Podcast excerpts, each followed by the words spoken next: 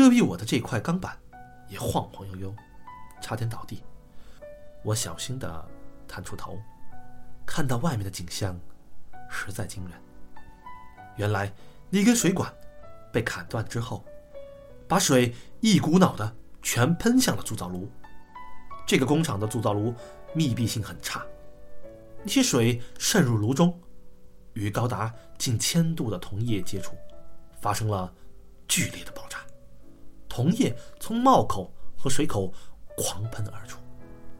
那赵姓技术员和老徐都没能及时离开，很不幸的被高温铜液溅到身上。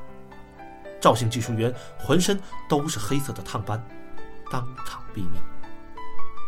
老徐不知是运气好还是不好，因为躺在地上，喷溅的部位不多，可全都在脸上了。我缩在钢板后头，双腿有点发软。刚才可真是千钧一发呀！若不是我及时反应，只怕现在也送掉了半条命。我们的计划做得很周全，可没算到这种情况。警察们很快打开车间大门，看到里边这一片狼藉，先喊了几声，听到了我的回话，才冲进来。他们把我从钢板后扶起来，拿起对讲机说：“人质安全。”然后，俩小伙子一左一右把我架了出去，其他人拖着赵姓技术员和老徐也迅速撤离现场。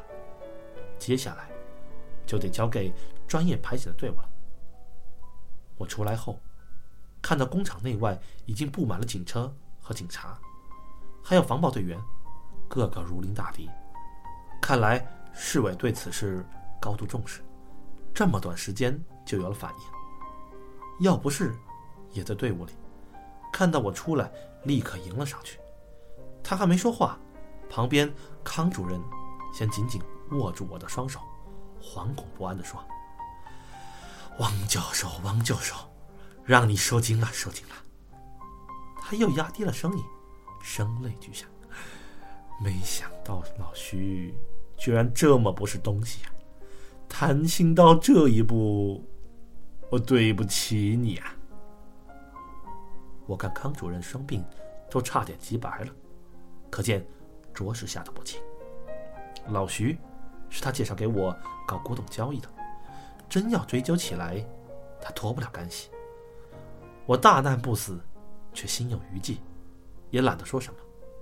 其他几位市里的领导也纷纷过来，亲切慰问，表示一定彻查云云。我被送到一辆救护车里，做了全身检查，这才有机会跟药不士单独说上话。他端详了我一番，也不略作看慰，直截了当的问：“探听到什么没有？”只探听到三个字：“鬼谷子。”我摇摇头，心里颇为沮丧。赵姓技术员已死，老徐能不能活还不知道。工厂里的其他人肯定接触不到高层次的东西。这一场意外爆炸，倒替老朝奉灭了口。我们枉费这么大力气设局，却在最后时刻被意外搞砸了。不过话说回来，若是没爆炸，我现在还有没有命就不知道了。鬼谷子，要不是低声咀嚼这三个字。陷入沉思。这是中国古代一位传说人，我解释道。废话，这一个我还是知道的，要不是瞪了我一眼。这大概是一种代号之类的吧，可惜现在不太可能问出来了。可费了这么大力气，只挖出了这三个字，我们两个总觉得心有未甘。这时，外头忽然传来一阵喧哗，似乎有人在嚎啕大喊。我和药不是往外一看，看到一个中年男子正要往工厂里冲，一边冲一边哇哇的哭。他动作很狂暴，三四个警察拽都差点拽不住，时不时还会仰天长啸，露出一排醒目的大白牙。我觉得这个人有点眼熟，再看了一下。一下子想起来了，这是第一次老徐离开宾馆时，我隔着窗户看到站在街那边的那个奇怪男子。康主任这时陪着笑脸，凑到救护车后头。我问他：“那男的是谁？哭得这么伤心？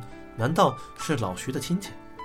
如果是老徐的亲戚，那这根线还有机会续上。”康主任眯起眼睛看了一眼，神色略显尴尬。不是亲戚，是仇人，仇人，仇人。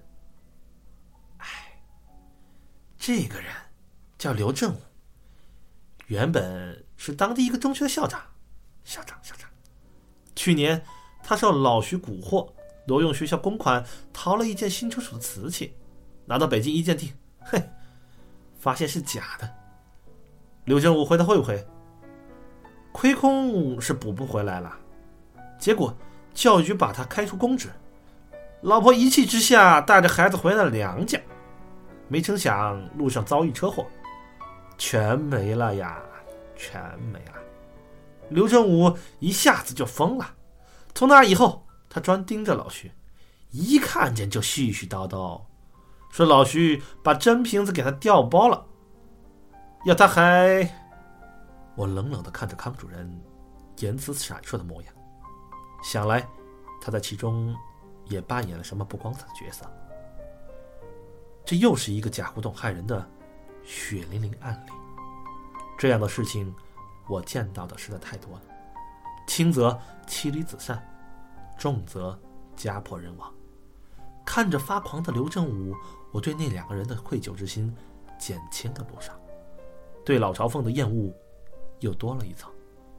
刘振武在那边继续狂喊着：“我要拿回我的瓶子，我的瓶子，我的人物瓶！”看来他是真疯了，还幻想着冲进工厂，把老徐藏着的那件真品拿到手呢。听着刘振武的叫喊，要不是的眉头突然扫了一下。他对康主任道：“老徐卖给刘振武的，是件什么瓷器？”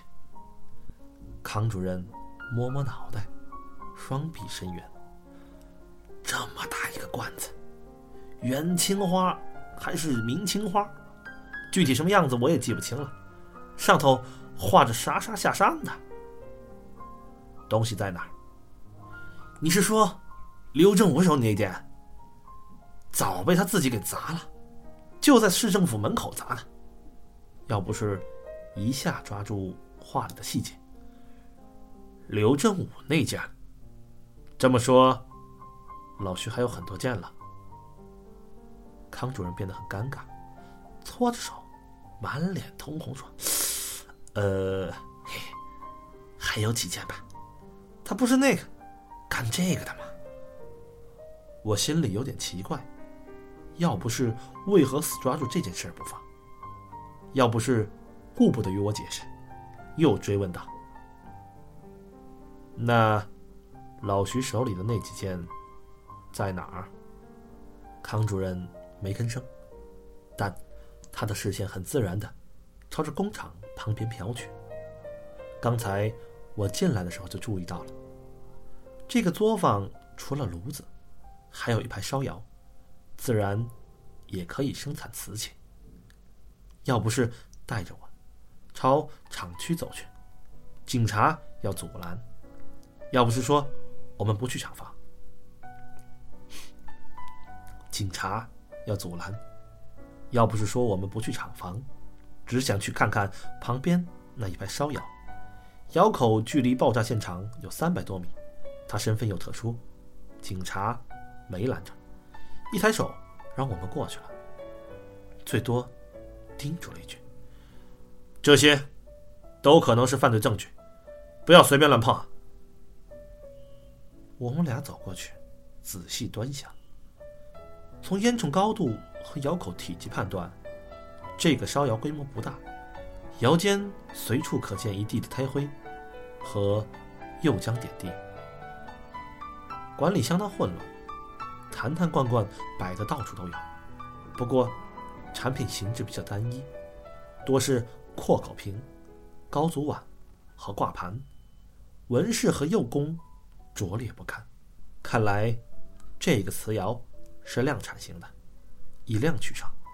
虽然在方家眼中不值一提，但糊弄刘真武这种棒槌已经足够了。我不明白，这种地方能有什么东西？怎么会引起药不氏的注意？药不氏围着烧窑群转了一圈，神色颇为不善。我问他看到什么，药不是一指后头，说：“你自己去看吧。”我过去一瞧，后头是个库房，说是库房，其实是一个破旧砖院。我猜从前是个牲口棚，棚里摆放着一排青花瓷罐。大约十几件，样式完全一样，都是大约半米高，直口短径，溜尖圆腹，还有一个厚厚的唇口。虽然这些都是赝品，但做工相当精致，跟外头窑边上那些破烂货不可同日而语。其中最醒目的，是这些瓷罐上绘制的图案。和大部分以装饰性花纹为主的瓷器纹饰不同，这件瓷器上画的，却是一幅故事画。一个仙风道骨的老者端坐车中，前方拉车的是一虎一豹，车前有两名士兵，手持长矛，神色严厉。后面是一位气宇轩昂的骑马将军，手举一面战旗。上书“鬼谷”二字。另外，有一文官装扮的人紧随其后，上边装饰着水波纹和残枝牡丹，下边是八个马的变形连瓣纹。鬼谷子下山图，我辨认出了这画上的历史典故。然后，哎呀一声，反应过来了，老朝奉的体系。分成几个山头，老徐所属的山头叫做鬼谷子，这也是唯一从他嘴里套出来的线索。而在这里，居然还存放着鬼谷子下山图的青花大罐，这两者之间，难道会有什么联系？更重要的是，要不是一个外行人，怎么会察觉到这个？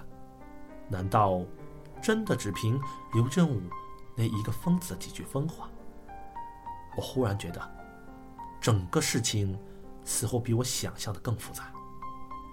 我再次看向瓷瓶，画上面这位神仙一样的鬼谷子，有丝勾勒出的双眼，透着几丝诡异，似乎正要把我们拖入一个无法想象的诡异漩涡。